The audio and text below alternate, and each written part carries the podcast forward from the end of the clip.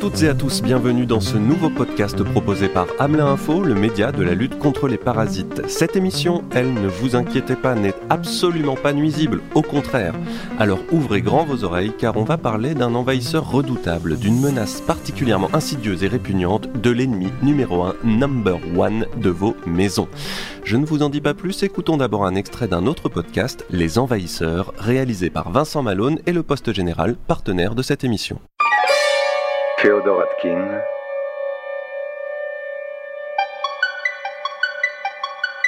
Les envahisseurs.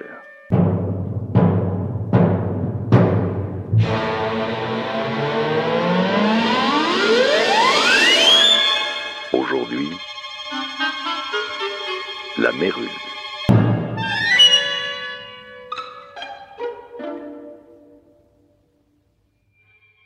Le 21 octobre 1805, le navire amiral de la flotte anglaise, celui du célèbre Horatio Vicomte Nelson, inflige une cinglante défaite à la marine française devant le cap de Trafalgar. Cependant, le Victory, vaisseau redoutable autant que magnifique, sera lui-même vaincu quelques semaines plus tard, réduit en poudre par un mal mystérieux horrible, visqueux, une pourriture. Ce monstre, terreur des marins venus de terres lointaines, a fini par débarquer sur les côtes françaises, puis à sortir des ports pour ramper vers nos habitations, nos foyers. C'est là, au cœur de notre espace vital, qu'aujourd'hui il nous menace qu'il nous envahit.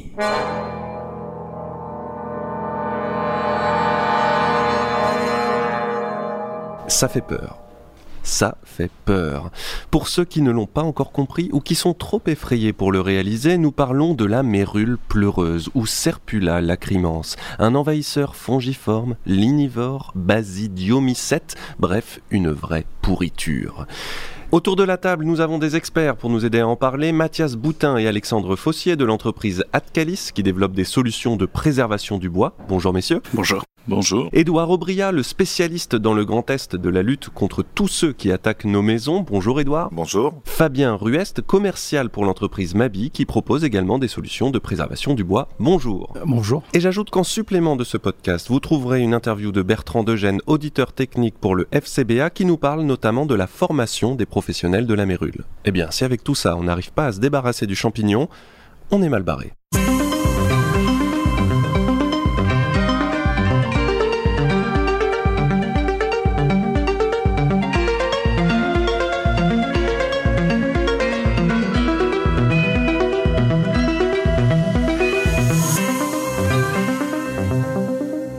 Alors parlons donc de la mérule, essayons de comprendre ce que c'est, ce qu'est ce champignon. J'ai quatre experts autour de la table et une première question essentielle. On dit une mérule ou un mérule? Et je pose la question à Édouard Aubria, qui est donc technicien expert en mérule dans l'Est de la France. A priori, Serpula est du féminin, donc on serait sur du féminin. Oui, je, moi je voudrais pas créer de polémique, mais c'est une mérule. Hein, D'accord, une mérule. Serpula, euh, Serpula lacrimans, mérule pleureuse. Pourquoi pleureuse, Édouard? Alors pleureuse, pourquoi? Parce que lorsqu'elle est en pleine activité, on va pouvoir distinguer ce qui pourrait s'apparenter à des larmes.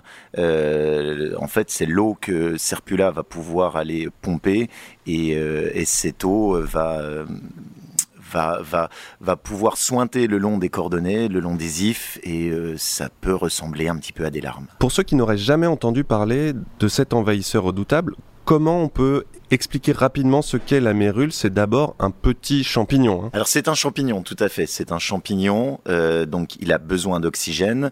Il a besoin de quatre éléments pour se développer. Le principal, c'est l'humidité. Il a besoin pour pouvoir proliférer de pénombre, de manque d'aération, et ensuite de cellulose qui est sa nourriture. Cellulose qu'on retrouve dans le bois. Majoritairement dans le bois, mais Mérule va pouvoir s'attaquer à tout ce qui va posséder de la cellulose. Donc ça peut très bien être du tissu, euh, ça peut être énormément de choses où on retrouve de la cellulose. Plutôt des, des tissus morts, hein, euh, Edouard. Si- Alors du tissu mort, du bois. Du bois mis en œuvre, non? Exactement. Ça veut dire qu'on la trouve pas dans les forêts? Cette espèce-là, euh, je, je parle sous l'œil de expert d'Edouard, hein, mais euh, non, non, cette espèce-là, on la retrouve pas en, en forêt. Ni en forêt ni à l'extérieur. Serpula lacrimans, on ne va la retrouver qu'à l'intérieur des bâtis. C'est un champignon saprotrophe. Voilà, j'ai j'ai bien retrouvé ce, ce terme. Saprotrophe. Saprotrophe, qu'est-ce que ça veut dire? Ça veut dire que ça, ça se nourrit donc des tissus morts. D'accord, mais je suis un peu saprotrophe. euh, oui, Fabien Euh, ce qu'il faut aussi, c'est qu'il faut les conditions pour qu'elle se développe. Et les conditions euh, qu'on va avoir euh, dans une cave, etc., il faut une température euh, qui soit vraiment euh, bien limitée, avec, euh, avec comme disait Edouard, euh, des choses qui sont pas ventilées, qui sont confinées. Température limitée, ça veut dire je- si, si je chauffe à combien, je suis sûr qu'elle se développe pas? Il faut qu'elle se développe à 18-20 degrés. Elle se En développe dessous, elle se développe pas? Moins. Edouard euh, fait un petit sourire en mode ne t'inquiète pas, si si, elle sait s'adapter. Alors oui, il lui faut une température entre 15 et 25 degrés pour pouvoir commencer, si je puis dire, pour avoir un début de mérule. C'est un peu la température à laquelle tout le monde chauffe sa maison, quoi, entre 15 et 25 degrés. C'est exactement ça. En revanche, une fois que le champignon a pu commencer son cycle, une température à 3 degrés va pas la stopper. Ça va la ralentir, mais ça va pas la stopper. Une température à 35 degrés ne va pas la stopper. Ça va la ralentir, mais ça ne va pas l'arrêter. C'est pas parce que euh, on se dit il fait 5 degrés dans ma cave que j'aurai pas de mérule. Bien au contraire. Vous nous dites que la mérule, ça part des caves, c'est bien ça? Euh, Moi, je dirais pas que ça part forcément des caves, puisque euh, la mérule, comment elle arrive Elle fabrique des spores, hein, et d'une spore qu'on retrouve. euh, alors des spores, on en retrouve évidemment partout dans l'air. Hein, Donc, une donc, mérule donc ça, voyage euh, dans l'air. Ça voyage dans l'air, euh, c'est véhiculé par, euh, par la pluie, c'est véhiculé par le vent, c'est véhiculé par les animaux. Et euh, à un moment donné, effectivement, une spore va se retrouver euh, euh, à l'intérieur d'un bâti et va trouver des conditions favorables qui vont, qui vont lui permettre de germer et ça va commencer comme ça à, à se développer. Mais ça peut être quoi si c'est pas une cave, puisqu'il faut de l'obscurité? Ça peut être même une pièce? En fait, euh, par exemple, euh, un exemple, euh, une grande maison, euh, les parents, les enfants s'en vont, ils ferment les volets de la chambre, euh, c'est confiné, il y a le radiateur qui fuit, c'est sujet au développement de la mérule. D'accord, ok. Il y a d'autres conditions qui sont propices? La clé, c'est l'humidité. Ouais, c'est exactement ça. S'il n'y a pas d'eau, il n'y a pas de champignons. C'est pas valable pour mérule, c'est valable pour l'ensemble des champignons. Ça paraît être euh, un lieu commun, mais ça ne l'est pas. Pas d'eau, pas de champignons. On parle de cave précédemment. Pourquoi? Parce que dans une cave, on a déjà quasiment tout le temps trois des quatre éléments dont a besoin mérule. La pénombre, le manque d'aération, et une cave, si c'est une cave enterrée, va avoir un taux d'humidité plus élevé que le reste de l'habitation. Donc, on n'a plus qu'à ajouter un seul élément, qui est la cellulose, pour pouvoir avoir un potentiel départ de, de, mérule. Ensuite, elle peut prendre ailleurs dans un bâti. Mais si on n'a pas de problème d'humidité, ailleurs dans le bâti, on va pas avoir de départ de mérule. Ça ne veut pas dire qu'elle va pas pouvoir aller s'y propager par la suite. Euh, parce que une mérule de cave va très bien pouvoir repasser au rez-de-chaussée, puis au premier, euh, si elle a toutes les conditions qu'il lui faut à la cave. Là, se propager, elle y arrivera. Mais c'est vrai qu'un départ, pardon, ça va plutôt être à la cave. Ok. On dit aussi donc qu'elle est lignivore. Ça veut dire qu'elle se nourrit du bois, si j'ai bien compris. Est-ce que une maison construite avec un certain type de bois sera euh, anti-mérule ou est-ce que là, on, quel que soit le bois, on est, on est dedans? Alors moi j'ai ma réponse, après on n'aura peut-être pas tous la même. Euh, T'as aucun type de bois qui va pouvoir la stopper. C'est simplement suivant la densité du bois, elle va pas mettre le même temps. Si on est sur un bois type sapin épicéa qui est relativement tendre, voire très tendre, elle va aller très vite. Si tu lui mets quelque chose très dense, on peut aller à l'extrême, hein, on peut aller sur du teck, sur de l'ébène, elle y arrivera. Contrairement à un insecte, elle vient pas forer, elle vient découper avec ses enzymes. Donc, elle mettra beaucoup, beaucoup, beaucoup plus de temps, mais elle y arrivera. J'ajouterai une précision, le bois est, est décomposé de, avec deux parties, hein. il y a la partie obieuse et il y a la partie le bois de cœur. Toutes les parties obieuses, de quelque essence que ce soit, sera sensible, de la, euh, sensiblement de la même manière pour le coup. Le bois de cœur, c'est effectivement là où la densité euh, rentre en ligne de compte et effectivement là on, on aura des différences entre un chêne ou entre un, un résineux type épicéa ou, ou sapin. Donc question naïve, si j'ai une maison où il y a zéro bois, je suis tranquille? T'as de la cellulose dans ta maison? Dans la cellulose, on la retrouve où dans une maison? Tu vas pouvoir la retrouver dans les huisseries, dans les fenêtres? Alors tu vas me dire, mais je peux avoir des fenêtres en PVC. D'accord. Tu Un vas avoir des portes, Hmm. tu vas avoir des plaintes, tu vas avoir des habits, tu vas avoir euh, des pneus de vélo. Tiens, ça c'est le grand classique. Pourquoi? Euh, Dans Attends. une cave, elle va prendre sur des pneus de vélo. Toi, tu as vu des. Je les tutoie hein, parce que c'est voilà, c'est mes experts mérules. Tu as vu des mérules sur les pneus de vélo? Oui. Ok, donc j'ai un vélo dans ma cave, euh, ça peut être euh, nourriture à mérules. Si elle a que ça, oui, ça peut. Ça peut être le carton de ton vin, ça peut Les être bouchons. les étiquettes de ton vin, le bouchon de ton vin. Ça, c'est un grand classique. D'accord, donc cave à vin, cave à mérules. Faut nous appeler. ok. Euh, Qu'est-ce qui en fait un champignon? Parce qu'il y a, y a d'autres champignons dans une maison. hein. Qu'est-ce qui en fait un champignon si redoutable? Si on devait donner quelques éléments qui en font vraiment un champignon redoutable, qu'est-ce qu'elle a de si vorace Qu'est-ce qu'elle a de si particulier, cette mérule? Fabien Déjà, les sports, c'est un milliard de sports. Une mérule peut envoyer euh, un milliard de spores dans l'air, donc avec une petite chance qu'il y en ait un qui se retrouve chez moi. C'est oui, c'est- Ah, Alors, si tu veux aller sur les sports, pardon, c'est pas un petit peu de chance. Il y en a chez toi. Il y en a autour de nous, ici dans le studio. Euh, il y en a dans le taxi que tu vas utiliser pour retourner. Chez toi, il y en a dans le TGV que je vais reprendre tout à l'heure. Il y en a partout. Naturellement, on a en moyenne 3 sports de mérule par mètre cube d'air. Mais les sports, c'est pas très grave. Si tu n'as pas les conditions favorables. On a dit précédemment, pas d'eau, pas de champignons. Si j'ai pas les conditions favorables, un milliard de sports, c'est pas grave sur un mètre carré. C'est des choses qu'on voit. C'est vraiment les conditions à la germination de ces spores qui vont être embêtantes. Si je repars sur la question initiale, parce que Oui, je, oui, peux, je qu'est-ce peux- qui en je- fait je peux me perdre, la grande différence avec les autres types de champignons lignivores et mérule, c'est que mérule vit dans les maçonneries. Ce qu'il faut bien comprendre, c'est que le bois, la cellulose, c'est son garde-manger, c'est sa nourriture. En revanche, sa maison, là où il vit, c'est dans les murs. Et là où il se propage, c'est dans les murs. Donc, les autres champignons, j'ai envie de te dire, tu les prends, tu les enlèves, t'enlèves le bois pourri, et puis t'es tranquille, tu passes à autre chose. La mérule, tu passes pas à autre chose. Mérule, il va falloir aller la tuer dans sa maison. Et c'est ça qui la rend redoutable. C'est le premier point. Le deuxième point, c'est que elle va se balader dans cette maison. Et dans ces maçonneries, elle va pouvoir monter, descendre, aller à gauche, aller à droite, aller chez le voisin, si c'est une maison mitoyenne. Elle est intelligente et elle va essayer, comme tout organisme vivant, de survivre. Donc il faut euh, essayer de penser comme elle et bien l'encercler pour pouvoir euh, l'éliminer. Parce qu'elle n'est pas facile à éliminer, étant donné qu'elle est dans les maçonneries. Alexandre, toi qui euh, es en contact aussi avec les clients, si on va à la fin de l'histoire, est-ce qu'on voit des, personnes dont la maison est juste plus habitable et complètement détruite par la mérule? Au Canada, euh, Edouard qui travaille avec le Canada maintenant m'a expliqué qu'il y a des maisons qu'on brûle ou qu'on bulldozer à cause de la mérule.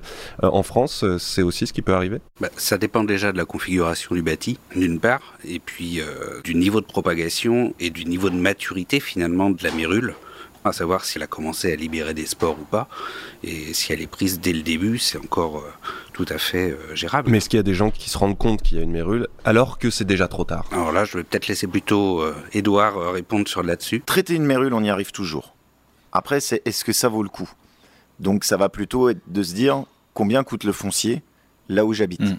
Ici, à Paris, à Pantin, là où on est, je pense que de toute façon, il faudra toujours mieux traiter quand on connaît le prix du foncier.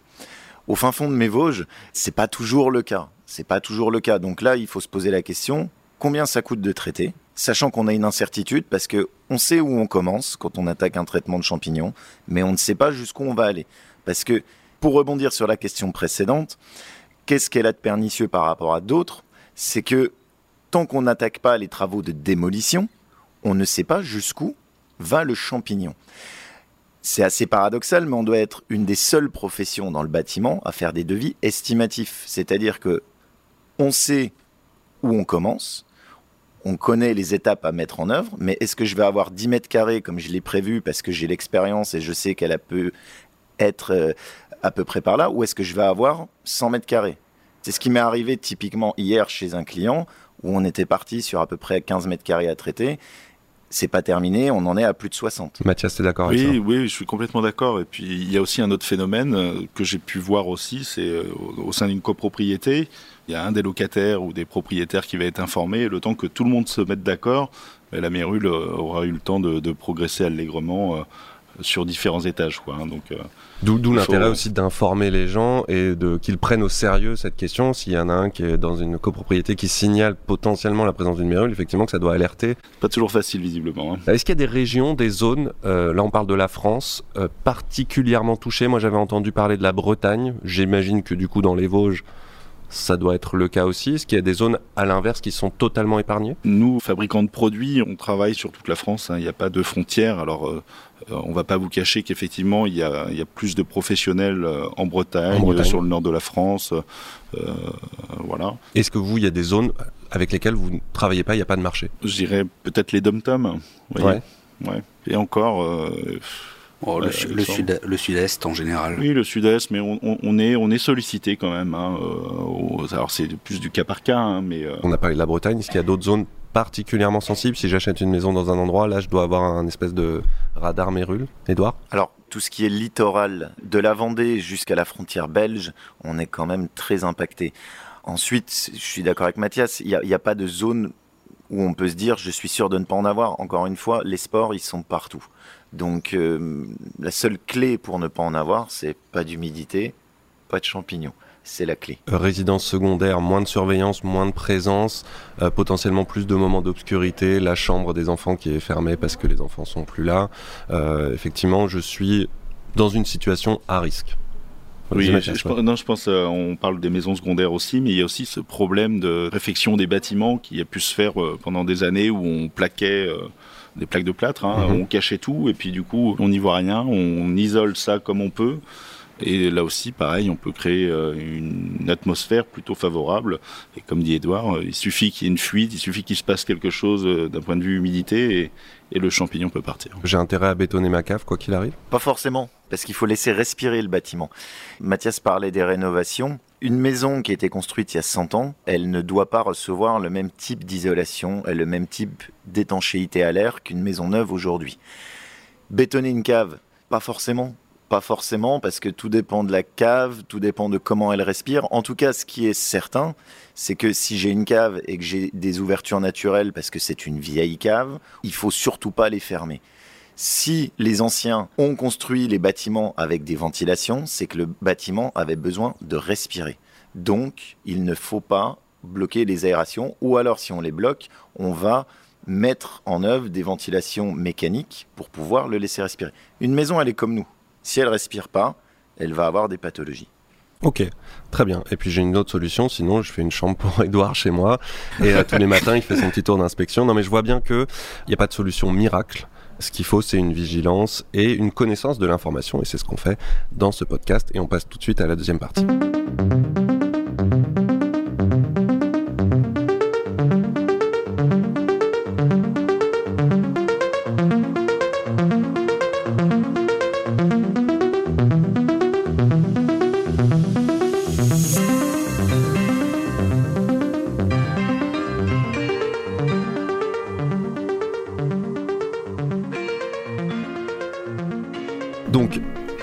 Parlé de ce qu'est la mérule, des risques, euh, des conséquences aussi de manière large. Maintenant, j'aimerais qu'on parle du diagnostic. J'ai une maison, j'écoute ce podcast, je suis très inquiet, vous m'inquiétez beaucoup. Donc, par où je commence? Et qu'est-ce que je dois essayer d'observer? Alors, est-ce que tu as une idée là maintenant de par où tu commences à ton avis? Bah oui, je commence par euh, tous les endroits obscurs et humides. Donc, moi, j'irais effectivement dans la cave ou dans les endroits qui sont fermés depuis longtemps. Mais maintenant, ce que je fasse savoir, c'est une fois que je suis dans cette cave, je regarde quoi? Tu vas regarder les endroits où tu as une liaison entre de la cellulose, du bois, et la maçonnerie. On l'a dit précédemment, Mérule vit dans les murs. C'est là où elle prolifère, c'est là où elle va se diffuser. Donc, il faut regarder les maçonneries. Dans une cave, généralement, tu as peu d'habillage. Comme l'a dit Mathias, si tu as des plaquages, notamment tout ce qui va être le magnifique lambris des années 80, tu vas regarder s'il n'y a pas une certaine déformation. Mérule est un champignon, et c'était bien expliqué dans le podcast, qui va visuellement rendre ce qui est extérieur toujours beau, et en dessous, on n'a plus de résistance. En revanche, il y a quand même un indice, c'est qu'on va avoir un bombé concave du bois. Donc tout ce qui va être lambris, s'il existe dans une cave, on va le regarder. Ensuite, plus on va monter dans le bâti, plus on va regarder tout ce qui est liaison bois-maçonnerie. Donc les plaintes, les encadrements de portes, les linteaux de fenêtres, pour voir si on n'a pas une déformation, si on n'a pas un affaissement. Et puis, bah, s'assurer qu'on n'ait pas eu des problèmes d'humidité, un radiateur qui aura fui, une baignoire qui aura fui. Si on a un endroit où on a une trace d'eau, eh ben, il va falloir avoir une attention un peu plus particulière. Oui, Mathias Je, je voulais juste poser une question à Edouard, mais en général, quand on te sollicite, c'est qu'on a vu quelque chose. Alors, ou vu, ou éventuellement senti. Oui, c'est ce que j'allais dire. Il y a aussi une odeur. hein. Quand elle est en fructification et quand elle est vraiment en, en pleine agressivité, euh, oui, il y a vraiment une odeur, ça sent le sous-bois au mois de septembre. Ok. On a vraiment cette odeur euh, d'humus. Donc, si on n'a pas l'habitude de sentir ça chez soi, c'est qu'il y a un vrai problème. Je rebondis sur ce que disait Mathias. Est-ce que visuellement, parce que tu parles de bois ou de plaintes qui sont bombées, à l'extérieur, je, je vois pas euh, le champignon? Je vois pas euh, le champignon comme euh, voilà la, la couleur avec sa, sa couleur et Alors, tu vas pouvoir le voir, mais on est en phase. généralement, quand tu le vois, c'est la partie émergée de l'iceberg. c'est mauvais signe. C'est pas bon signe. C'est pas bon signe. Cette couleur jaune, orangée euh, qu'elle va prendre, c'est justement parce qu'elle va subir un stress. Généralement, quand tu la vois, c'est que la pauvre bête subit un stress. Alors le stress, c'est plein de choses. hein. Ça va être euh, la perte euh, ou l'excès d'humidité. Ça va être parce qu'on l'a dérangé, parce qu'il y a une activité humaine qui fait des travaux à côté. Ça va être un stress pour cette pauvre petite bête. Et là, à ce moment-là, comme tout organisme vivant, elle va essayer de se reproduire. Donc, elle va ressortir. Et là, elle va passer potentiellement en fructification. Mais il n'y a pas un délai.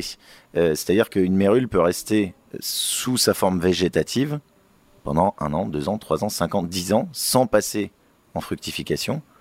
Ou elle peut passer en fructification au bout d'une semaine. Parce qu'elle subit tout de suite son stress. Est-ce qu'on la confond parfois ou souvent avec euh, quelque chose d'autre?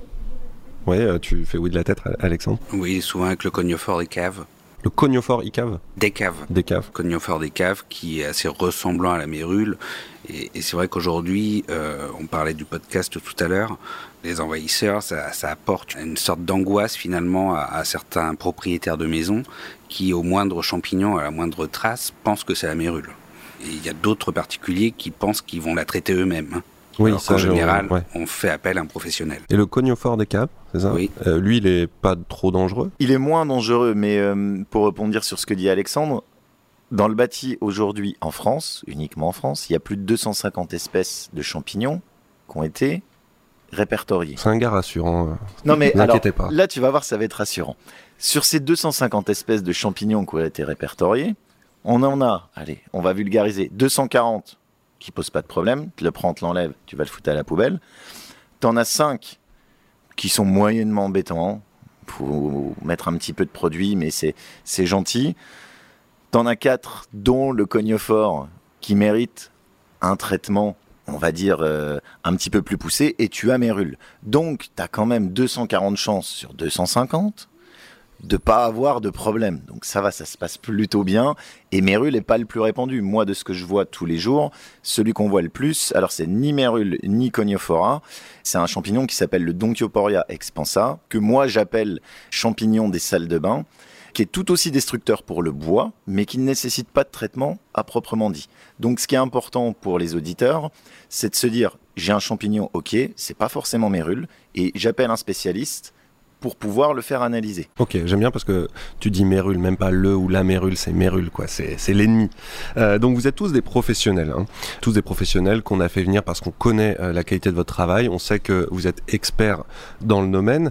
J'aimerais que vous me disiez quels sont les réflexes, mauvais réflexes qu'ont les gens avant d'appeler les professionnels? T'en as un typique, et non seulement c'est pas bon, mais c'est contre-productif au, au possible, c'est de mettre de l'eau de javel. Parce Ok. que on se dit champignon, moisissure, je vais mettre de l'eau de javel. Ce qu'il faut imaginer, c'est que l'eau de javel sur une mérule, c'est un petit peu de l'essence sur un feu pour l'éteindre. On est exactement sur la même chose. C'est-à-dire que visuellement, pendant une semaine, on va plus rien voir, sauf qu'elle est en train de prendre l'eau de javel et de s'en servir comme d'un carburant. Ça, c'est vraiment la chose à ne pas faire. C'est de l'eau de javel et je dirais quel que soit le produit, parce que le produit de chez qui est mal mis en œuvre, il est contre-productif aussi. Mais est-ce que je peux l'acheter, moi, le produit de chez Adcalis directement, justement euh, sur... euh, Est-ce que vous revendez à des particuliers? Non, euh, parce qu'on l'entend quand même ici, c'est une affaire de professionnels. Les produits contiennent des substances actives biocides pour tuer malgré tout du vivant. hein. Et, et donc non, ce sont des produits uniquement destinés à usage professionnel. Donc moi, particulier, je peux pas appeler euh. Adcalis et dire voilà, j'ai une mérule, je vais m'en occuper. Non, euh, et, et ce d'autant plus euh, depuis quelques années, et Alexandre pourra rebondir dessus, mais euh, depuis quelques années, il y a un, un certificat professionnel qui s'appelle Certibiocide, voilà, qui vient valider les compétences euh, des usagers et des utilisateurs du coup de, de produits. Oui, on, on en parlera dans la dernière partie de ce podcast, effectivement, comment se former, quels sont les outils et les formations, les diplômes à avoir aussi pour pouvoir utiliser euh, les traitements. Du coup, je veux faire faire un diagnostic. Comment je fais? J'appelle qui? Et surtout, comment je fais pour être sûr d'appeler la bonne personne? Parce que dans ces domaines-là, et dans le domaine des nuisibles en général, il y a encore beaucoup de choses à mettre en place pour écrémer euh, ce qui tient du vrai professionnel euh, de la personne qui en fait n'est pas vraiment formée pour m'aider. Alors comment je fais? Il y a plusieurs canaux possibles et il n'y en a pas un qui est clairement identifié, qui est simple. À mon sens, le plus sûr pour un, particulier ou un professionnel qui veut savoir s'il est face à Mérule ou non, c'est de passer par le FCBA et la certification A+, ou la certification E+. Alors A+, c'est pour applicateurs, E+, ce sont pour les experts. Une société comme la mienne, je vais pas forcément faire un diagnostic, mais je sais identifier les personnes qui sont à même, notamment dans le cadre de vente où c'est quand même très compliqué pour une entreprise d'être jugé parti. Des experts, il en existe partout en France, il y en a qui se déplacent sur toute la France, alors c'est un coût, mais pour être certain qu'on est face à une mérule, ou un coniophora, ou un donkioporia, moi, en le voyant, et qui- moi qui en vois 3 à 4 par jour tous les jours, je ne suis pas capable de le dire à Mm. 100%. Je prends forcément un échantillon que j'envoie dans un laboratoire indépendant. Un laboratoire d'expertise du coup. Exactement. Oui. Oui, oui, je pense à ça. C'est vrai qu'on on a, nous, euh, dans le flot de tous nos clients, on a des entreprises certifiées A+, ou Calibat sur ce sujet-là, hein, Mérule. Ils nous appellent parfois, et le conseil euh, qu'on leur donne, hein, euh, c'est toujours se tourner vers un laboratoire. Il en existe plusieurs en France, euh, et ils envoient un échantillon. Donc, parmi les réflexes à avoir, si vous découvrez euh, une partie euh, qui fructifie comme ça, c'est de surtout pas tout brûler, tout arracher. Vaut mieux, à la limite, le conserver dans un petit emballage, et puis on, on envoie ça au laboratoire. Ça va lui permettre d'identifier la nature du champignon. Edouard t'envoie l'échantillon laboratoire qui te répond. Et une fois que tu as la réponse, tu peux aussi approfondir le diagnostic, peut-être sur où ça en est, justement, avant de faire ton devis estimatif. Il y a tout un travail encore du diagnostic sur euh, l'état d'avancée. Alors l'état d'avancée, mais comme on le disait, tu as plus d'une fois sur deux où ce n'est pas mérule. Donc de Mhm. toute façon, le diagnostic il est fait. Tu rassures le client en lui disant écoutez, vous avez ou vous avez eu à un moment donné un problème d'humidité, réglez ce problème d'humidité, et puis le champignon, lui, ou il va mourir de sa belle mort, ou vous l'enlevez et vous ne serez pas embêté. Ensuite, si c'est mérule, oui, bah à ce moment-là, on va pouvoir, on va devoir retourner chez le client pour pousser les investigations. Si on a une maison mitoyenne, si on a un étage en dessous, si, si on a des voisins, bon bref, savoir un petit peu où est-ce qu'elle a pu aller se développer et on avance comme ça. Mais euh, petite précision, pour revenir sur le diagnostic, les gens qui font des DPE, Par DPE, tu peux... alors les diagnostics euh, Performance Per- énergétique. performance énergétique, ouais. c'est-à-dire les diagnostics obligatoires, le plomb, l'amiante, Ouais. pardon, euh, sont rarement, je vais pas leur tirer une balle dans le, mais Si, sont si, rarement si, bien si. formés pour la mérule. C'est en train de changer, donc c'est très bien, mais aujourd'hui, ils sont rarement bien formés parce qu'il y a pas mal de gens qui vont se tourner vers eux parce qu'on se dit ils font l'amiante, le plomb, ils devraient plutôt bien maîtriser mérule.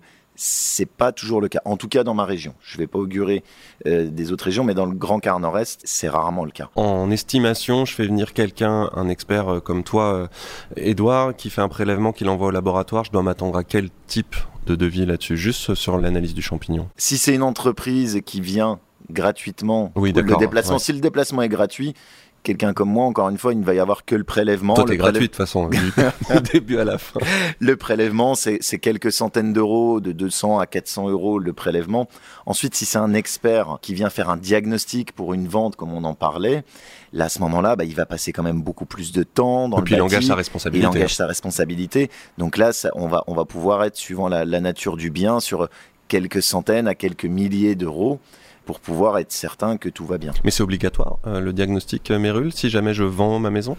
Alors, non, tant qu'on n'est pas dans un lieu sous arrêté préfectoral. C'est-à-dire que euh, la loi Allure prévoit que le diagnostic est obligatoire lors d'une vente dans les territoires sous arrêté préfectoraux. Mais vous m'avez expliqué que tous les territoires sont touchés, Oui, mais il n'y a quasiment aucun arrêté préfectoral sauf en Bretagne, en j'imagine. France.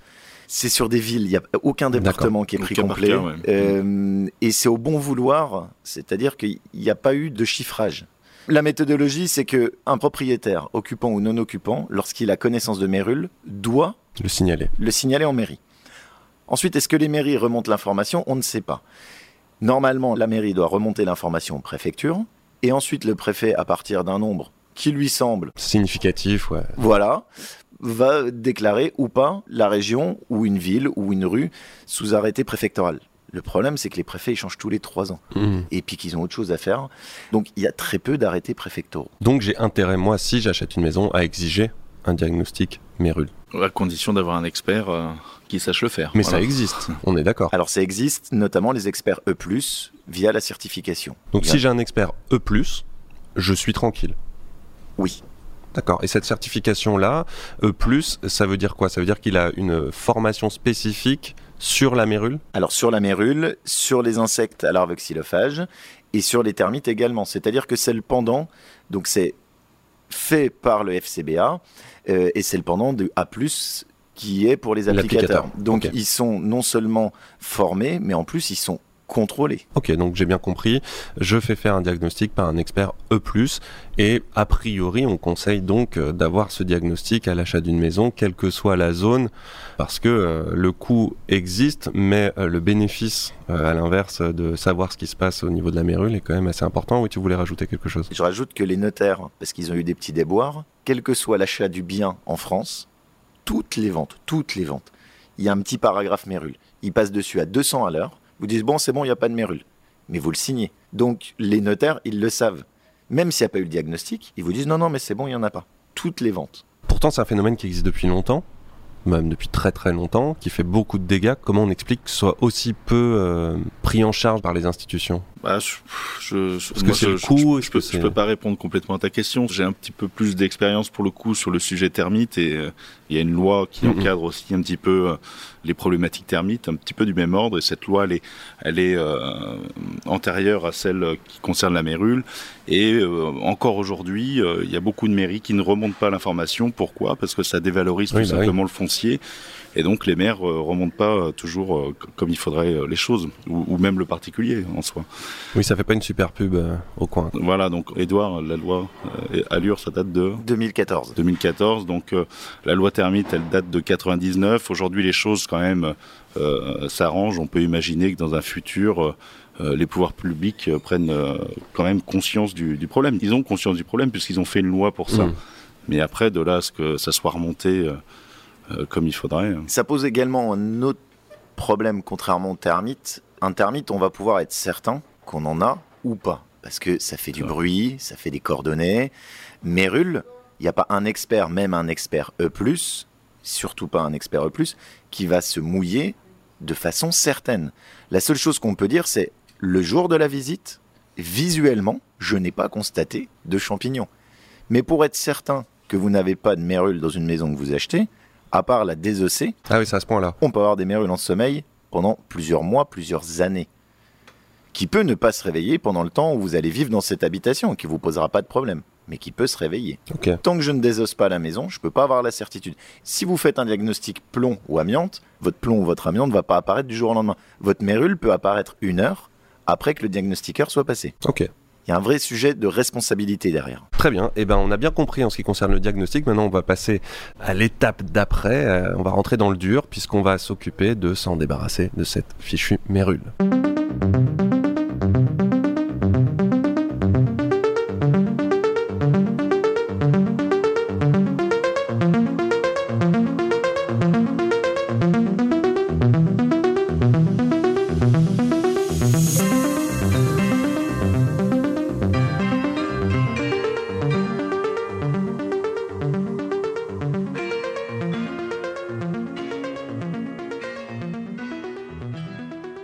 Troisième partie du coup de ce podcast, cette dernière partie, la partie sans doute qui va euh, le plus vous intéresser, euh, quoique il s'agit de chasser la mérule. Donc là, mauvaise nouvelle, j'ai une mérule chez moi.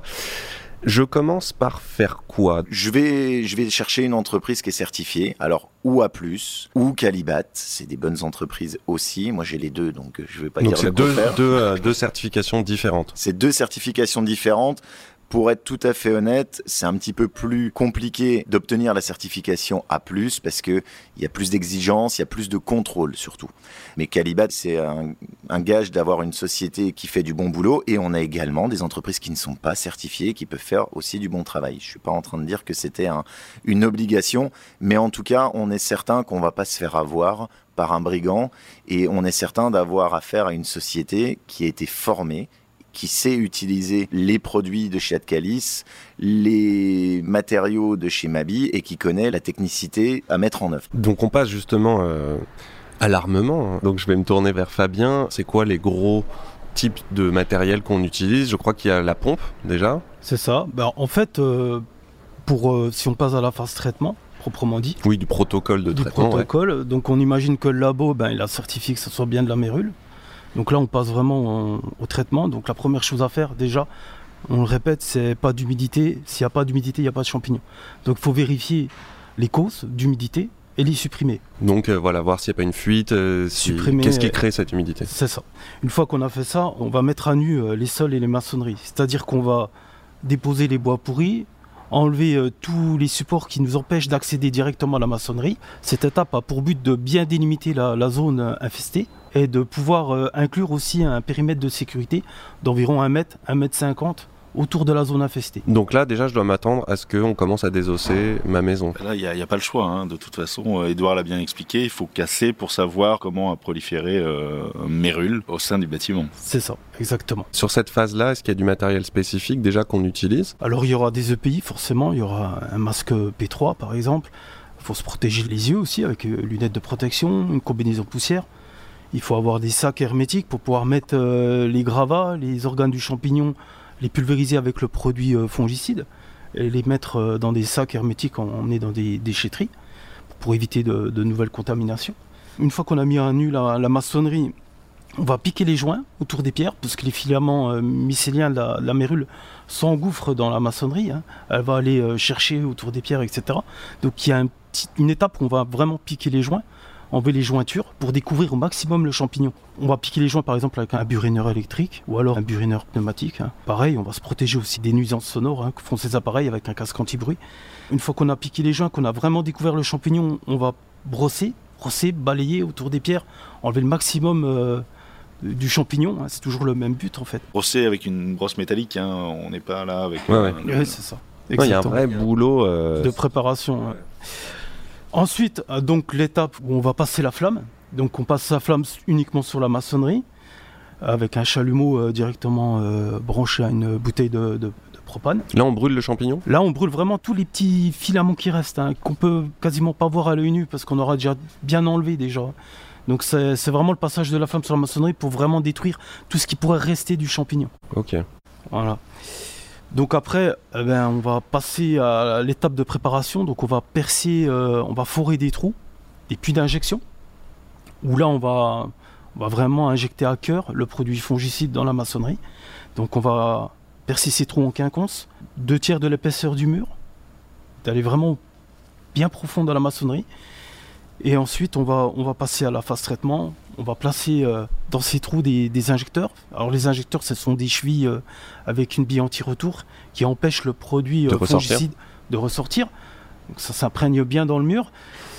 Et on, va, on va pulvériser l'ensemble de la surface infestée, toujours en respectant ces 1 mètre, 1 mètre 50 de zone de sécurité. D'accord, ça a l'air d'être un, un gros chantier quand même. Bon, j'ai bien compris que ça dépendait de l'étendue des dégâts, mais si on peut donner un peu une moyenne d'intervention, Un technicien va pouvoir faire 8 à 10 mètres carrés par jour de traitement. Ça va surtout dépendre de deux facteurs. Le premier, c'est la nature des revêtements qui sont devant tes murs. Est-ce que j'ai un crépi ou est-ce que j'ai un placo? Parce que décrépir ou enlever un placo, c'est pas la même chose. Et puis la deuxième chose, ça va être l'épaisseur de tes murs. Fabien parlait des deux tiers un minimum parce que il faut qu'on sature complètement la maçonnerie de produit. Entre forer un mur de 50, 60, 70 cm en granit, comme moi je peux le trouver par chez moi, ou forer une brique de 15 à 20, le temps il n'est pas du tout le même. Pour répondre de façon un petit peu plus globale sur le temps d'intervention, ça va dépendre des opérations connexes autour. Parce que quand tu traites une mérule, tu as besoin d'énormément d'intervenants du bâtiment. Le spécialiste du mérule, il va ou de la mérule ne peut pas être spécialiste de tout. Si on a des fenêtres, on va avoir besoin d'un menuisier pour les déposer. On va sûrement avoir peut-être un radiateur qui va être à la charge du plombier. On va avoir un compteur électrique, on va avoir besoin de l'électricien. Je ne vais pas tous les énumérer, mais on a besoin d'énormément de choses. Donc, ce qui peut prendre du temps, c'est eh ben, comme sur un chantier normal ou de construction, c'est de réunir tous ces corps de métier de façon quasiment simultanée pour que ça puisse bien se passer. J'ai coutume de dire en mérule à mes clients qu'il faut savoir perdre du temps au début pour que lors du démarrage des travaux, on n'en perde plus. C'est-à-dire, on a identifié tous les corps de métier dont on va avoir besoin. On les a tous euh, sollicités, tout le monde est OK sur un planning, et là, on va pouvoir y aller. Parce que des chantiers qui commencent, et on se rend compte qu'il nous faut l'électricien, le machin, et on perd, un temps fou. Ok. Vous, chez Adcalis, quel type de produits euh, vous, proposez On propose des produits bah, pour tous ces envahisseurs hein, euh, qui, peuvent faire des dégâts sur le bois et sur le bâtiment de manière plus générale. J'ai parlé de thermie tout à l'heure. on, fait, on, fait, ça. Effectivement, sur la mérule, il y a deux approches. Hein. Il y a effectivement les maçonneries et après, il y a aussi la protection qu'on peut associer euh, au bois. Euh, et là, après, on, a échangé avec Edouard sur le sujet. Est-ce qu'il faut traiter ou pas un bois qui a été touché par la mérule? Non, Edouard, il veut tout casser. Edouard, euh, Edouard veut tout casser. Je sais que les règles d'usage varient euh, d'un point de vue ou un autre. Je dirais que nous, à la limite, c'est au cas par cas et au chantier où je pense que l'expertise du, du professionnel fait la différence. Après, euh, oui, donc il y a les produits fongicides qui vont rentrer en ligne de compte, et c'est effectivement ce que disait Fabien. Donc euh, des injections, un quadrillage dans le mur, un quadrillage dans la maçonnerie. On injecte à peu près euh, un litre, si c'est pas plus, de produits par trou. L'idée, c'est vraiment d'inonder le mur de manière à ce que les fongicides, parce que souvent il y en a plusieurs, soient répartis parfaitement dans la maçonnerie. Ces fongicides, il en existe plusieurs types Est-ce qu'il euh, y a de la concurrence sur le marché? Est-ce qu'il y a des, vraiment des leaders euh, dont on reconnaît l'efficacité et qui sont imposés? On va parler surtout des substances actives qui sont dans ces produits-là. On a, on va dire, trois, quatre grandes familles de fongicides qui ont des fonctionnalités différentes sur les cellules du champignon. Il y en a certaines qui vont détruire les cellules du champignon pour pouvoir laisser rentrer les autres. Et puis il y en a qui vont, euh, on va dire, entre guillemets, faire mourir le champignon. Edouard, toi, tu as, as, des produits, voilà, tu travailles avec, tu sais que ceux-là, tu les préfères sur leur efficacité. Est-ce qu'il y a vraiment des, des, grosses différences, même entre professionnels, des gens qui travaillent plutôt avec tel produit, d'autres avec d'autres? Malheureusement, Adcalis a tué le marché, ils ont le meilleur produit. Donc, non, je te ils ont, ils ont un excellent produit. Ils viennent de sortir un, nouveau produit qui est plus vertueux. Nous, on, vient de passer dessus il y, a, il y a quelques semaines. En termes d'efficacité, euh, le produit fongicide maçonnerie, il est bon, il est excellent. Il y a des vraies différences, à mon sens, non pas sur les maçonneries, mais sur les produits du bois. Autant je rigolais en disant qu'ils avaient le meilleur. En revanche, ils ont clairement le meilleur en termes de bois. C'est un produit gélifié qui s'appelle le Fongi Plus. C'est une Rolls-Royce ils le savent parce qu'ils nous le vendent très cher, mais il est très bon. Donc, Là, on parle de traitement du bois On parle de traitement du bois, c'est-à-dire que pour les bois qui sont restés en place et qui ne sont pas carriés par le champignon. T'aimes pas ça J'aime pas ça. euh, on peut leur apporter une protection supplémentaire parce que on sait qu'on aurait eu dispersion de spores, on sait qu'on a été dans une zone qui a été touchée par les champignons. Donc, si moi j'aime pas prendre de risques, si on veut être ceinture, bretelle et parachute, eh ben c'est bien de pouvoir appliquer un traitement sur le bois. Ça peut même être bien d'appliquer, moi je le fais faire également sur les bois neufs qui sont remis en œuvre. Parce qu'un bois qui est traité en bain, il descend, il remonte et puis on dit qu'il est traité. Là, l'avantage vraiment avec le produit qu'ils ont en gel, c'est encore une fois, c'est vraiment une Rolls-Royce et c'est pas que moi, c'est mes techniciens sur le terrain qui le voient. On a une migration du produit dans le support qui est excellente et ça fait euh, maintenant plus de 15 ans. Euh, allez, plus de 10 ans, j'exagère, qu'on l'utilise, on n'a aucun retour. Ce produit bois est vraiment, à mon sens, au-dessus des autres. Tu voulais ajouter quelque chose Oui, parce que euh, tout à l'heure tu posais une question sur les molécules. Mmh. Quelles sont les molécules? Alors il faut savoir que euh, au niveau européen, on est régi par euh, des aspects réglementaires et effectivement, les fongicides qu'on peut utiliser dans cette finalité-là doivent être enregistrés par des, des des industriels euh, chimistes, chimiquiers, je sais pas comment. Chimiste, comment on dit. ouais, Ouais. Enfin, qui valide en fait Voilà, l'autorisation. Des, des détenteurs de molécules. Voilà. Et, et effectivement, euh, sur le marché, la panoplie n'est pas non plus euh, extrêmement étoffée. Donc, quel que soit le fabricant, on retrouvera souvent les mêmes molécules parce que d'une part, euh, il n'y en a pas tant que ça de disponible, et d'autre part, on sait qu'elles sont euh, toutes euh, efficaces pour ce type d'utilisation.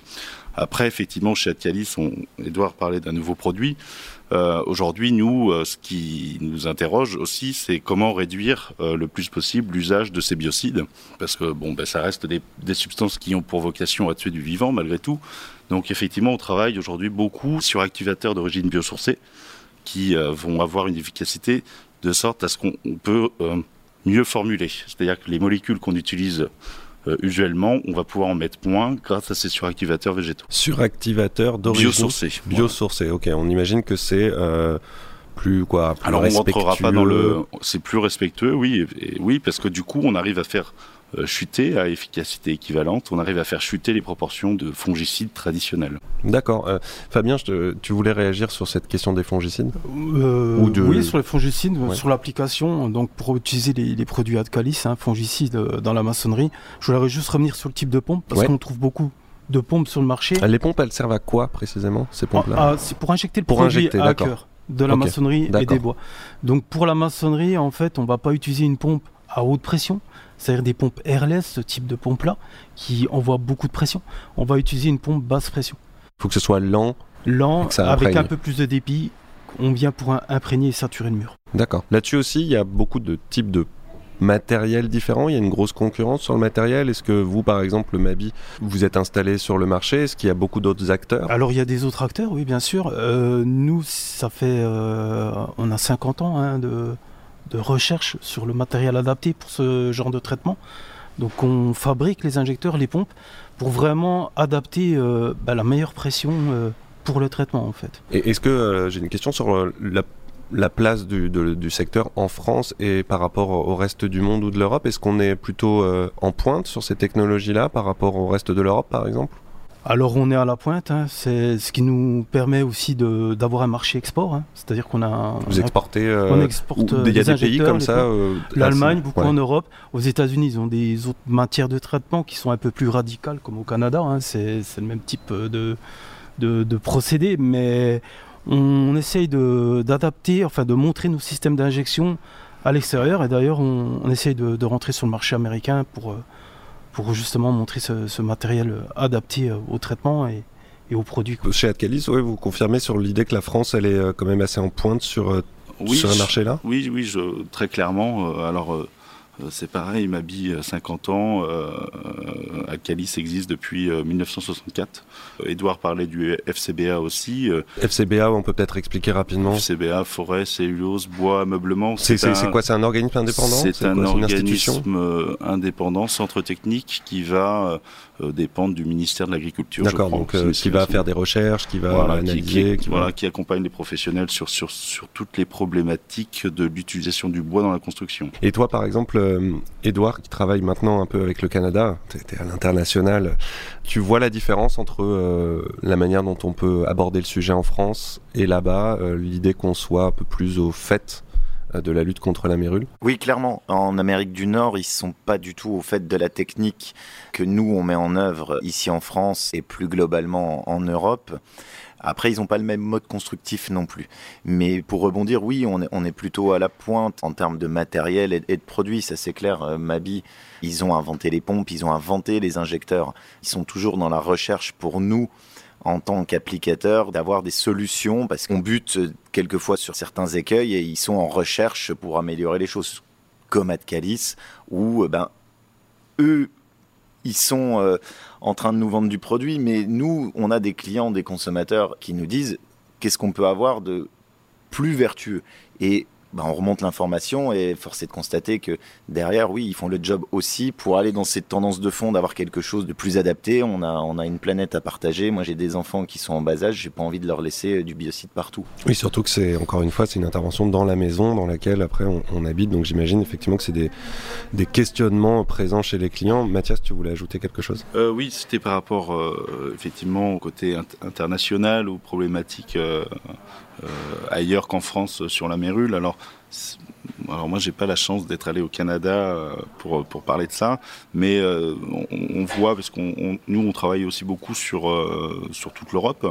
Et en fait, euh, la mérule est une problématique qu'on retrouve partout, en Allemagne, en République tchèque, en Hongrie, euh, au Portugal. Et euh, aujourd'hui, je dirais que la France est quand même à la pointe en termes de savoir-faire. Savoir-faire matériel, savoir-faire sur comment mettre en œuvre un, traitement, et puis évidemment à la pointe en termes de fabrication de produits, bien sûr. Sur le terrain, justement, en termes de, technique, là, vous avez décrit un protocole.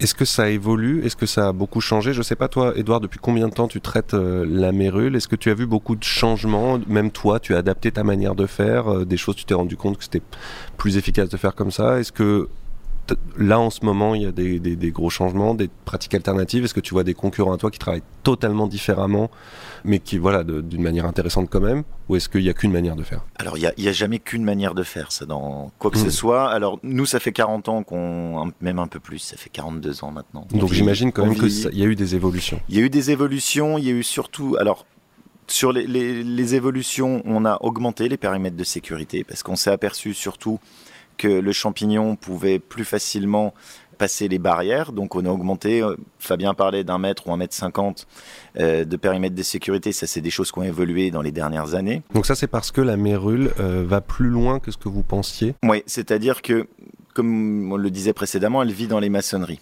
Et initialement, on nous demandait de décrépir jusque là où on la voyait avec un petit périmètre de sécurité.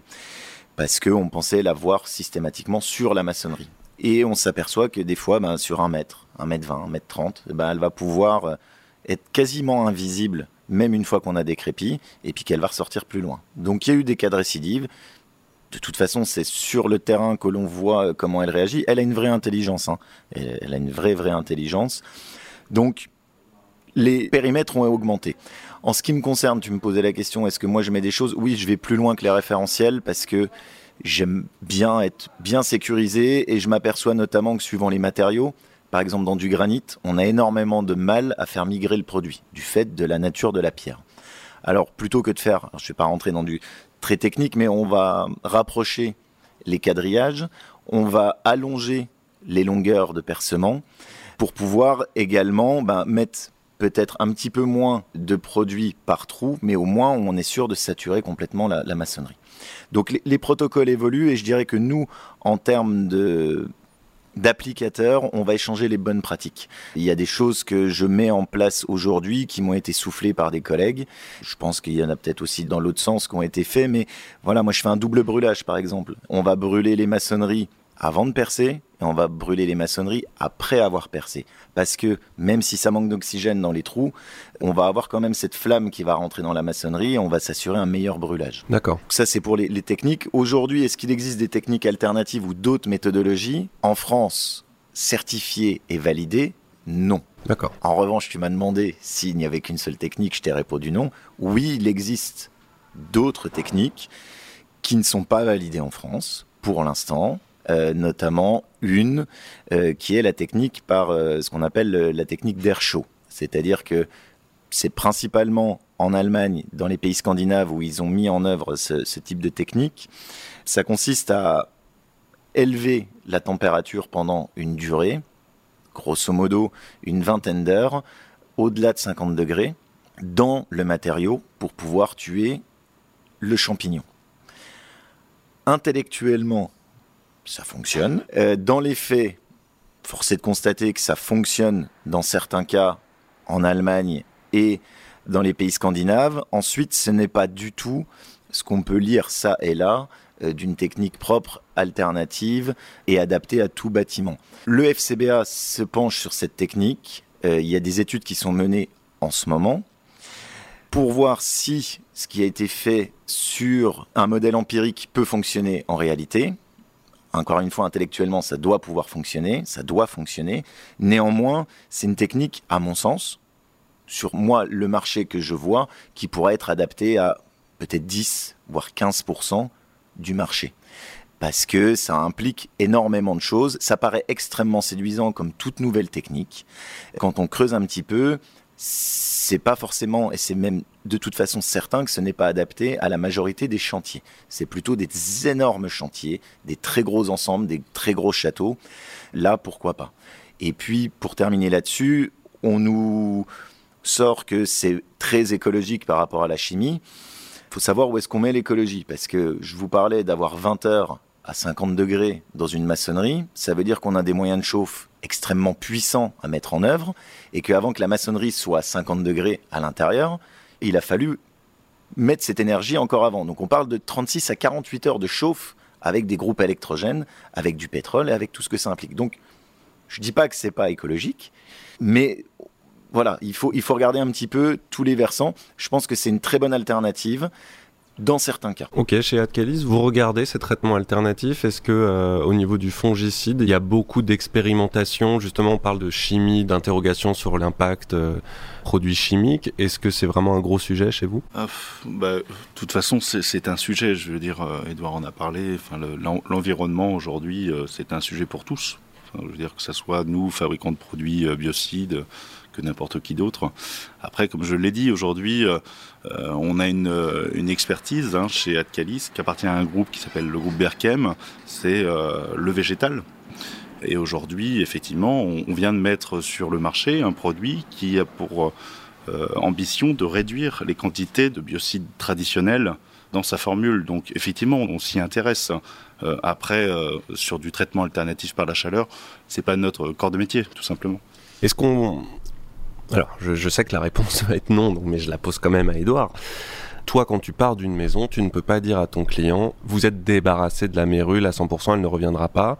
Il y a toujours une vigilance à avoir. Et en termes de responsabilité, du coup, de la personne qui intervient, comment ça se situe? Est-ce que toi, tu, justement, est-ce que tu garantis quelque chose? Est-ce que tu es responsable si jamais la personne se rend compte qu'il reste encore un bout de mérule quelque part? Alors, est-ce que je garantis? Oui, je garantis. On donne des garanties relativement courtes.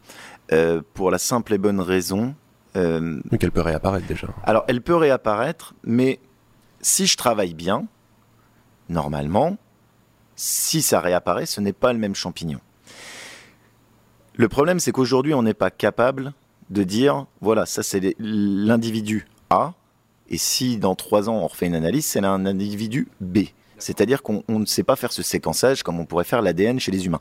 Ce sera possible, le jour où ça c'est possible et c'est démocratisé, moi j'ai pas de problème à donner une décennale. Aujourd'hui, de façon factuelle, ma société, on donne des garanties de deux ans.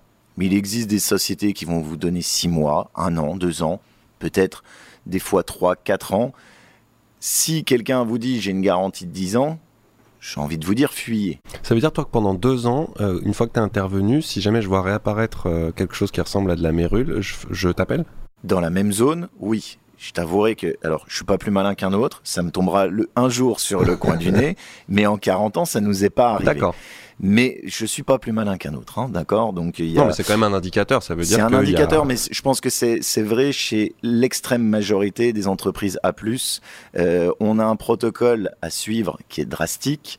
Euh, on est contrôlé pour ça. C'est pour ça que c'est parler de faire appel à une entreprise A+. Euh, donc si, le job il est bien fait, si on a essayé de comprendre par où elle pouvait ressortir et qu'on ne lui laisse pas ses portes de sortie, elle doit pas revenir.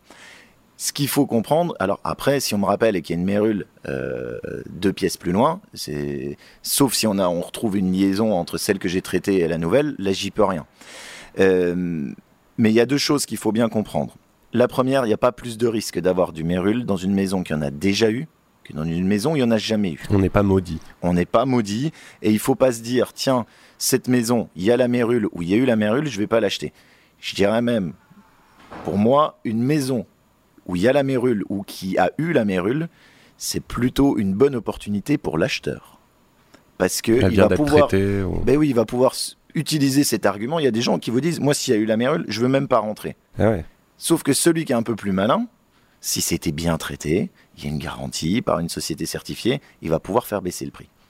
Donc, ça c'est la première chose. La deuxième chose, c'est que on se rend compte que la meilleure vigie pour nous, entreprises, une fois qu'on a traité une mérule, c'est les occupants.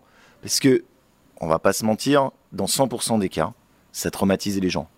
un tout petit peu, moyennement, beaucoup. Mais quel que soit l'âge, la catégorie socio-professionnelle, les gens ils sont traumatisés par cette euh, cochonnerie. Donc, à la moindre fuite d'eau, à la moindre toile d'araignée, au moindre salpêtre, au moindre n'importe quoi, ils sont hyper vigilants et ils vont nous appeler tout de suite.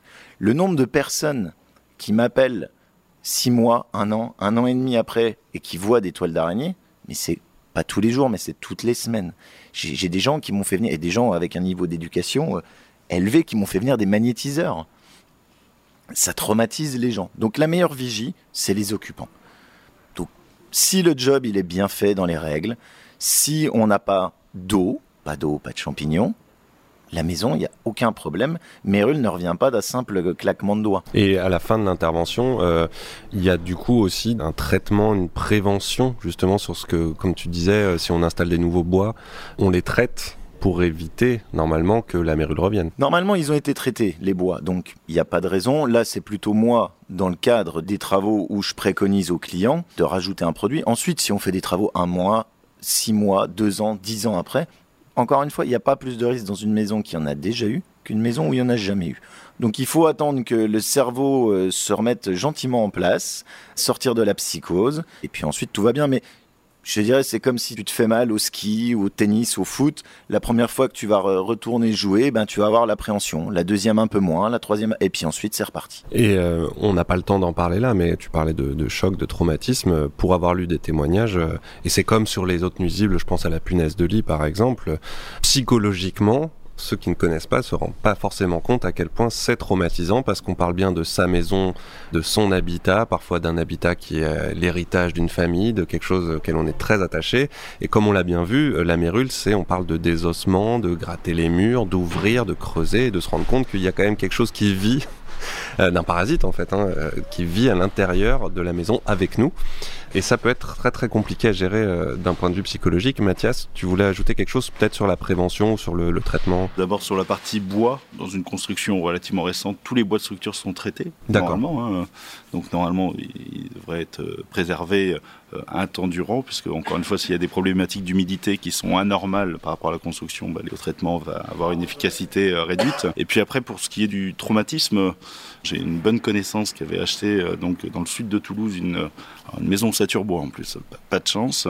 Et puis en fait le propriétaire avait bien, s'était bien gardé effectivement de faire connaître euh, l'information et, aujourd'hui cette bonne connaissance a réussi à s'en tirer euh, euh, parce que sinon ça partait euh, vraiment, je pense, assez loin d'un point de vue judiciaire et il ne veut plus habiter en maison. Aujourd'hui c'est quelqu'un qui a acheté un appartement et pour lui c'est terminé. La maison individuelle il veut plus. Mais il peut y en avoir en appartement aussi. Hein. oui, oui mais, faut pas lui dire. dire. En tout cas, il achètera plus de maison bois, ça c'est sûr. Non, mais j'imagine bien, oui, euh, Fabien.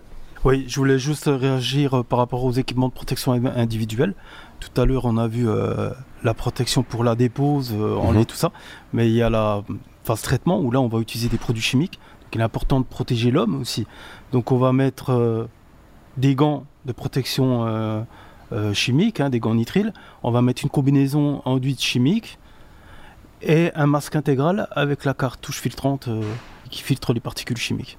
D'accord, d'ailleurs au niveau du... Parce que là on, on va terminer en parlant du professionnel, de celui qui travaille dans ce secteur-là. J'imagine aussi que ça a beaucoup évolué en termes de protection des techniciens et des applicateurs. Euh, Est-ce que c'est dangereux? Alors, est-ce que c'est dangereux? Euh, Est-ce que tu fais très attention à ça en oui, termes alors, de santé Moi, évidemment? oui, je fais extrêmement attention. Après, aujourd'hui, il n'y a aucune réglementation qui impose quoi que ce soit aux entreprises comme moi. Euh, C'est-à-dire que quelqu'un qui n'est pas certifié, alors moi en tant que certifié, la certification nous demande des choses, mais demain tu te dis tiens, je vais prendre ma petite camionnette et euh, je vais faire traiter la mérule. T'as aucun souci, tu mets un site et tu vas pouvoir y aller et tu peux y aller en tong. Alors non, justement pas en tong. On te demandera juste les chaussures de sécurité, mais tu peux y aller en short et en, en débardeur. Je ferme la parenthèse. Oui, extrêmement vigilant par rapport notamment au sport de champignons. Donc on va aspirer avant et par rapport aux produits parce que les techniciens ont une exposition quotidienne aux produits, d'une part quotidienne et en plus moi j'ai la chance d'avoir des techniciens qui sont pas trop malheureux a priori et qui restent. Donc j'ai des gens qui sont chez moi depuis 20 ans. Donc c'est quotidien et c'est depuis 20 ans. Donc c'est important oui qu'ils aient une protection individuelle complète parce que on parle des produits des sports, mais c'est des positions aussi qui sont pas évidentes. C'est un manque de lumière. Enfin, en termes de contraintes, les techniciens, ils ont tout. hein. Tu vas dans une cave, tu as du port de charge parce qu'il faut ramener les gravats, tu as du bruit parce que tu vas euh, forer, tu vas avoir les vibrations, tu vas avoir... Bon, je vais pas tous les citer, mais à part Hyperbar et travail d'équipe, on a tout, nous, dans notre job. Donc oui, il faut être vigilant. Et puis également sur la formation. Mathias parlait euh, du certibiocide. Euh, les techniciens sont également formés. C'est-à-dire que en tant qu'applicateurs, ils doivent renouveler. Euh, on y est passé l'an dernier, dernier, pardon. Tous les cinq ans, on doit faire une formation. Alors c'est pas une heure euh, comme ça à lire un e-learning. hein. C'est trois jours sur place avec un test à la fin. Donc et pour tout le monde. Donc ça c'est important parce que c'est important qu'ils sachent ce qu'ils injectent et c'est important qu'ils connaissent. On fait des formations en interne aussi sur les sports et les champignons et les potentiels dangers du champignon. Maintenant, en termes de professionnels de ce secteur, vous me disiez euh, chez Adcalis, et tu me disais, Mathias, que le marché, il est en expansion. Si on s'intéresse à ce domaine-là, qu'on veut éventuellement travailler dans le domaine de la lutte contre la mérule, c'est quelque chose qui se développe en quelques années, non? Oui, oui, c'est pas que moi et que Adcalis qui le perçoit en fait. Hein. Euh, Edouard a parlé du, enfin on a parlé à plusieurs reprises du FCBA et aujourd'hui le FCBA euh, enregistre euh, les chantiers qui sont effectués euh, chaque année et c'est vrai que euh, depuis une petite dizaine d'années. Euh, il constate une nette augmentation euh, du nombre de chantiers réalisés. Voilà. Et nous, évidemment, on le perçoit aussi parce que les ventes de produits, effectivement, euh, euh, sont en augmentation depuis à peu près cette période-là. C'est significatif en termes d'augmentation? Oui, ces dernières années, effectivement, c'est significatif. ouais, mais, mais vraiment, on le ressent quand on discute avec nos clients partenaires, avec le FCBA, effectivement. Est-ce qu'il y a une prise de conscience? Moi, je me souviens qu'il y a quelques années, un média, pour pas le citer, donc M6 avait fait une émission sur la mérule et effectivement, euh, ça a généré beaucoup de discussions. Euh, bon, je pense que le particulier, lui aussi, avait entendu et vu du coup de quoi il retournait et peut-être euh, s'en est un petit peu plus préoccupé. Donc, il y a aussi peut-être ce, ce phénomène d'information qui a joué dans l'augmentation des nombres de chantiers réalisés, probablement. Plus la loi Allure aussi, on a parlé de la loi. Euh, effectivement, la réglementation a un petit peu bougé. Elle est peut-être pas à la hauteur de ce qu'on pourrait en attendre aujourd'hui, mais, mais effectivement, tout ça font que euh, aujourd'hui, il y a- il y, a plus de chantiers qui sont réalisés. Et en termes de techniciens, il y a du boulot? Oui, il y a de plus en plus de cas de mérule. Donc euh, oui, il y a du boulot. Après, si on parle en termes d'opportunités, de toute façon, il y a toujours de la place pour les bons et la concurrence, elle est bonne. Donc ça, c'est s'il y a des gens que ça intéresse, euh, qui se rapprochent du FCBA, qui se forment et puis qui se lancent. Ce qu'il faut bien garder à l'esprit si quelqu'un veut se lancer, c'est que mérule, c'est pas il faut changer un toit, je vais changer le toit, je peux y aller la semaine prochaine. Il y a toute cette complexité. Un chantier peut commencer 4 ans, 5 ans, 6 ans. Là, j'en ai un qui va commencer 10 ans après la découverte du champignon parce Ah qu'il oui. y a énormément de contraintes autour, de succession, de qui paye, de comment, par où on l'attaque et ainsi de suite. Donc, c'est un cas extrême 10 ans. Mais en moyenne, entre la découverte, le premier passage et euh, la réalisation du chantier, il va se passer plusieurs semaines, voire plusieurs mois. Donc, il faut avoir ça en tête. Mais euh, oui, il y a- il y, a du boulot. Et s'il y a des bons qui veulent venir, qui viennent, ça enlèvera les pas bons. Donc, euh, oui, il y a du boulot. Ok, bah je crois qu'on a fait le tour euh, de ce champignon qu'est la mérule et on a bien compris qu'il s'agissait d'un domaine où il faut de l'expertise et où il y a de l'expertise. On a des exemples autour de la table. Il y a le FCBA du coup aussi, duquel on peut se rapprocher si on est à la fois victime de la mérule, qu'on s'intéresse professionnellement à ce secteur, parce que il faut pas faire n'importe quoi. On parle de produits chimiques, on parle d'interventions quand même très spécifiques, très techniques, et puis on parle voilà d'un secteur où il faut pas se rater, parce que euh, on parle de maisons, de personnes que ça peut traumatiser et d'une vraie euh, cochonnerie, pour rester poli, qui a plus d'un tour dans son sac et qui est redoutablement intelligente. Un véritable envahisseur donc, mais on a notre armée de chasseurs de mérules autour de la table, super bien équipés, prêts à vous en débarrasser et on a bien compris aussi qu'en France, on est plutôt pas mauvais sur cette affaire. Donc je vous remercie tous d'avoir participé à l'émission, d'avoir pris le temps de venir des Vosges, du sud-ouest. Euh, voilà, vous allez tous reprendre le train, repartir chasser la mérule vers chez vous, parce qu'à Pantin, ça doit exister, mais pour l'instant, on parle plus de punaises de lit. Ce sera peut-être l'occasion d'une autre émission. Donc, je vous remercie encore une fois. Je remercie bien sûr le poste général et Vincent Malone à la réalisation euh, de nous avoir accueillis dans son studio. Vous retrouvez d'ailleurs sur le site du poste général tout un tas de programmes audio très très intéressants, comme les envahisseurs, dont vous avez euh, écouté un extrait au début de l'émission. En ce qui nous concerne, donc Hamelin Info, ben, on vous attend sur le site internet pour d'autres podcasts, des articles, de l'info sur les nuisibles, sur les 3D, à la fois pour les professionnels, pour les particuliers. Et puis merci à vous tous de nous avoir écoutés. Pensez à regarder dans votre cave ce soir, euh, côté du petit radiateur qui fuit, au cas où, on ne sait jamais. Salut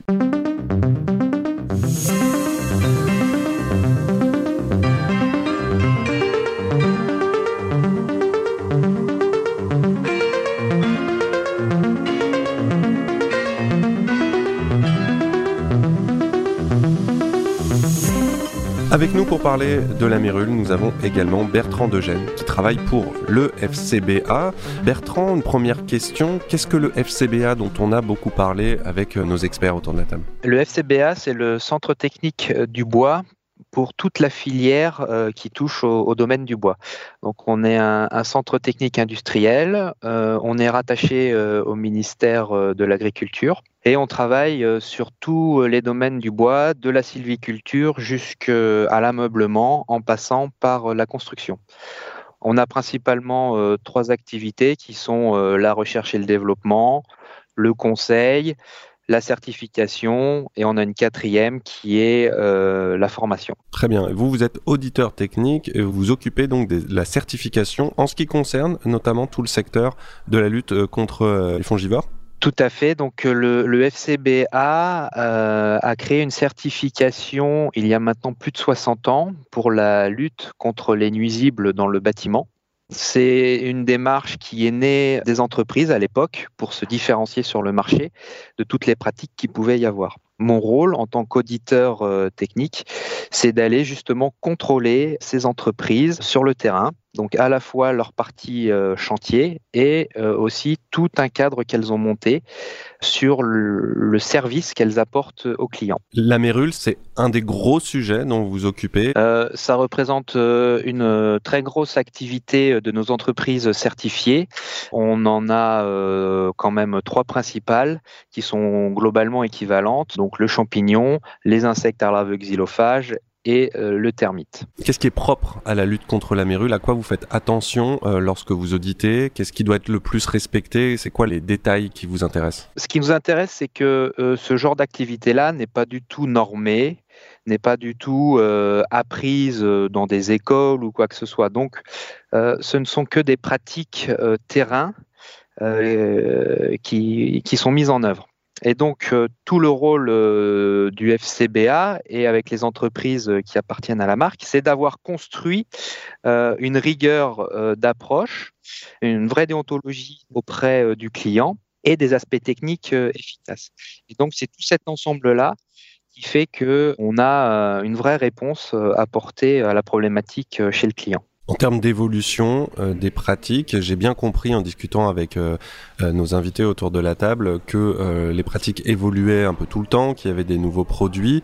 Est-ce que vous remarquez que ces dernières années, il y a une attention particulière sur ce sujet-là? Est-ce que ça a toujours existé ou est-ce qu'il y a des tendances, une nouvelle tendance à, faire attention à la mérule, à lutter contre la mérule? L'enjeu des entreprises, c'est d'être efficace pour répondre aux problèmes de leurs clients Globalement, le traitement de la mérule, c'est euh, principalement déjà de remettre son bâtiment en conformité avec euh, des problèmes d'humidité.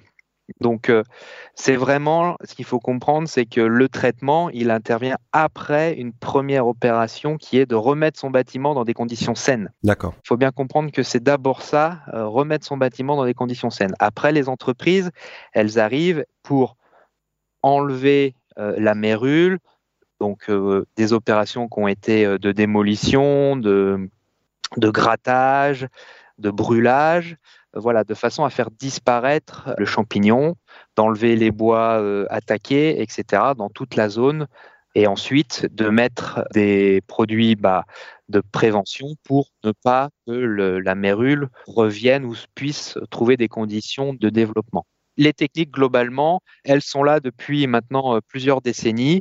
Cette approche a fait ses preuves, mais euh, dans le cas où euh, les, gens ne remettent pas leur habitation dans des conditions saines, ils jouent avec le, avec le feu. Au niveau de l'information, ce qui m'a un peu interpellé, c'est qu'on on sent quand même qu'il y a encore un manque d'informations auprès notamment des propriétaires de maisons. Ça, c'est quelque chose aussi qui vous préoccupe, l'idée que les gens connaissent mieux ce champignon, puissent mieux faire attention aux conditions euh, d'humidité et aux conséquences que ça peut avoir? Euh, alors l'information euh, du grand public, c'est toujours quelque chose un peu délicat à, gérer. C'est vrai qu'il y a des choses qui ont été menées par rapport aux performances énergétiques du bâtiment, mais les diagnostics parasitaires restent globalement sur le territoire français euh, assez peu euh, mis en œuvre. Et euh, on est, nous, souvent confrontés, et les entreprises certifiées sont souvent confrontées à des gens qui achètent en effet des maisons et qui finissent par découvrir des vis cachées, etc. Et quand ça n'a pas été mis dans les auprès du notaire stipulé dans les accords de, vente, eh ben, ça peut euh, souvent conduire à des crises euh, pour les personnes euh, elles-mêmes. Elles ont acheté un bien qui s'avère complètement dégradé. Donc en effet, oui, nous, on n'a pas de rôle sur cet aspect-là. Il y a la loi Allure maintenant qui est sortie, dans lequel les gens doivent déclarer en mairie quand euh, ils ont des travaux de lutte contre les mérules à faire. Il y a des départements aussi euh, où vous êtes euh, censé faire le diagnostic parasitaire de votre maison. Encore faut-il détecter la mérule. En termes de, de produits, euh, vous travaillez sur des solutions alternatives aux chimiques ou aux traitements traditionnels? Dans notre rôle FCBA, ça fait aussi euh, très longtemps qu'on a euh, sorti une certification dans les années 80 sur les produits. Pareil, l'industrie chimique a été très prolifique euh, à la sortie de la guerre et nos entreprises certifiées se doivent d'utiliser également des produits certifiés. Ces produits certifiés, ils ont un aspect d'efficacité contre le nuisible visé, mais également un aspect environnement et sécurité. C'est une certification qui est propre à la France ou ça se passe au niveau européen? C'est une certification qui est propre à la France. D'accord. Donc, on a tout un, un dérivé dans nos certifications. Donc, on en reparlera peut-être un peu après, mais on a le CTBA pour les applicateurs, P pour les produits certifiés. Mhm. Donc, c'est des produits qui sont efficaces et dont on a évalué l'aspect environnement et toxicologique. D'accord. Voilà, parce qu'on a quand même des opérateurs qui utilisent des produits. Il faut en tenir compte. Donc, on a des produits qui sont certifiés, qui sont efficaces, et on a les experts euh, plus pour la reconnaissance et euh, en cas de litige. Donc voilà. Et donc, on a longtemps travaillé sur des produits euh, efficaces pour répondre à ça. Ensuite, le FCBA, on travaille avec nos entreprises certifiées pour en effet trouver d'autres techniques pour se substituer aux produits biocides. Mais on n'en est encore que euh, au début et ça reste compliqué. Donc on pourra évoquer euh, le traitement à la chaleur. Oui, on l'a évoqué avec nos experts. Il existe une norme aujourd'hui qui vous explique que en mettant votre euh, bâtiment en chauffe à 56 degrés pendant euh, 16 heures, vous éradiquez euh, la mérule. Encore faut-il arriver au cœur des maçonneries et surveiller son bâtiment euh, pendant toute cette période de chauffe. Donc nous, avec les entreprises, on mène avec nos laboratoires euh, de biologie et de chimie des essais sur de la mérule que l'on élève en laboratoire un petit peu. On met euh, dans différentes conditions de maçonnerie pour vérifier euh, des températures, des efficacités, etc. Ah, donc vous, vous élevez des mérules On est en mesure, en effet, euh, de faire euh, fructifier de la mérule euh, sur des échantillons de bois pour après eh ben, et tester l'efficacité, notamment des produits. Donc, si j'ai bien compris, moi, en tant que particulier, si je veux être sûr de faire appel à des professionnels certifiés, je peux me tourner vers vous. Vous pouvez vous tourner vers nous. On a un site internet qui est le www.ctba+.fr, plus en- tout écrit en minuscules, D'accord. euh, sur lequel vous retrouverez euh, la liste des entreprises, tout l'environnement réglementaire autour euh, de la lutte contre les nuisibles, donc les insectes et les, les termites également. Vous trouverez aussi des liens vers euh, le site des produits certifiés. Un particulier peut demander à toute entreprise qui se prétend euh, apte à lutter contre le champignon. Vous pourrez voir si elle utilise des produits certifiés qui ont été évalués par notre centre technique. Vous pourrez euh, savoir aussi si elle vous dit qu'elle est certifiée, vérifier si elle est certifiée sur notre site internet. Les listes sont publiques. Donc si elle est certifiée, ça veut dire qu'elle est contrôlée par vous dans ses pratiques, dans les produits, euh, dans... Voilà, nous on vérifie à la fois les aspects techniques mais les aspects déontologiques de l'entreprise. L'entreprise, elle a un devoir de vous dire mon traitement, euh, ce que je vois aujourd'hui, il est sur une telle zone, il est chiffré, il est détaillé, j'interviens ici. J'ai fait des analyses et je vous garantis que le champignon que je vois aujourd'hui, c'est bien de la mérule et je vous vends pas un traitement mérule euh, pour un autre champignon. Euh, voilà, on vérifie vraiment que l'entreprise a un vrai service euh, client et puis nos entreprises ont également des engagements de réintervention envers les clients. Est-ce qu'il y a euh, de plus en plus de mairies ou d'institutions, de régions qui prennent contact avec vous sur ce sujet-là? On est aussi démarché pas uniquement par les particuliers mais par les collectivités qui ont à gérer beaucoup de bâtiments, plutôt anciens on va dire, régulièrement anciens, dans lesquels il y a des travaux de réhabilitation qui doivent être sous, parfois menés et dans lesquels on peut trouver de la mérule. Et et elle se tourne vers des certifications. C'est un vrai gage de garantie euh, pour elle d'avoir euh, des entreprises certifiées qui interviennent sur leur marché qui sont souvent assez également conséquents. On est à la fois euh, demandé par les prescripteurs des collectivités et puis bah, par le grand public, c'est vrai que on fait, on essaye de beaucoup communiquer donc sur notre site, sur des revues, voilà, avec nos entreprises certifiées. On a terminé l'émission en parlant de ceux qui voulaient éventuellement devenir professionnels ou qui étaient déjà professionnels et qui souhaitaient euh, s'améliorer ou apprendre les bonnes pratiques. Vous, vous êtes aussi euh, un interlocuteur pour ces professionnels-là s'ils veulent bah, justement se lancer dans le métier, vous former Tout à fait, on est organisme de formation certifié Calliope. D'accord. Donc on a des certifications euh, de professionnels dans lesquels on va, euh, pour la partie en tout cas euh, champignons, on va vous montrer des attaques champignons. On a un laboratoire de biologie, on a des éprouvettes, on a plein de choses. Donc on va vous apprendre à reconnaître les champignons. On va vous expliquer quel type de dégâts ils font sur le bois. Tous les champignons ne dégradent pas le bois de la même manière, par exemple. Donc c'est un élément d'aide à la reconnaissance. Et puis on va euh, vous expliquer comment intervenir et comment mettre en œuvre de bonnes pratiques pour le traitement. Si je veux me former, devenir euh, technicien, euh, expert pour chasser la mérule, ça me prend combien de temps et en combien de temps je peux exercer? Nos formations, elles vont se dérouler sur environ entre 3 et 5 jours, suivant le degré sur lequel vous voulez aller. Il y a aussi toute une réglementation à l'usage des produits qui est important à prendre en compte. Donc ça déjà, c'est trois jours de formation pour utiliser et mettre en œuvre des produits. Il faut un certificat biocide. Ensuite, euh, bah, l'apprentissage des champignons, ce sera une partie euh, théorique d'une bonne journée, plus quelques jours d'appréhension euh, sur faire son devis, comment appréhender le chantier, comment le réaliser. Donc voilà, sur une grosse semaine, on est capable de se former. Après, la meilleure chose, ça reste des entreprises déjà certifiées qui maîtrisent depuis quelques années, des décennies, ces opérations sur lesquelles vous apprenez euh, sur le tas. Comme je dis, c'est pas normé, il n'y a pas d'école. Voilà, c'est un métier de terrain qui s'apprend euh, essentiellement euh, sur le terrain. En tout cas, on l'a bien compris qu'on a intérêt, si on découvre une mérule, si on se pose des questions à ce sujet-là, de contacter directement donc le FCBA, dont on rappellera évidemment les coordonnées sur le site Amelin Info. Merci beaucoup Bertrand Degène d'avoir répondu à nos questions. Merci. À bientôt. bientôt. Au revoir.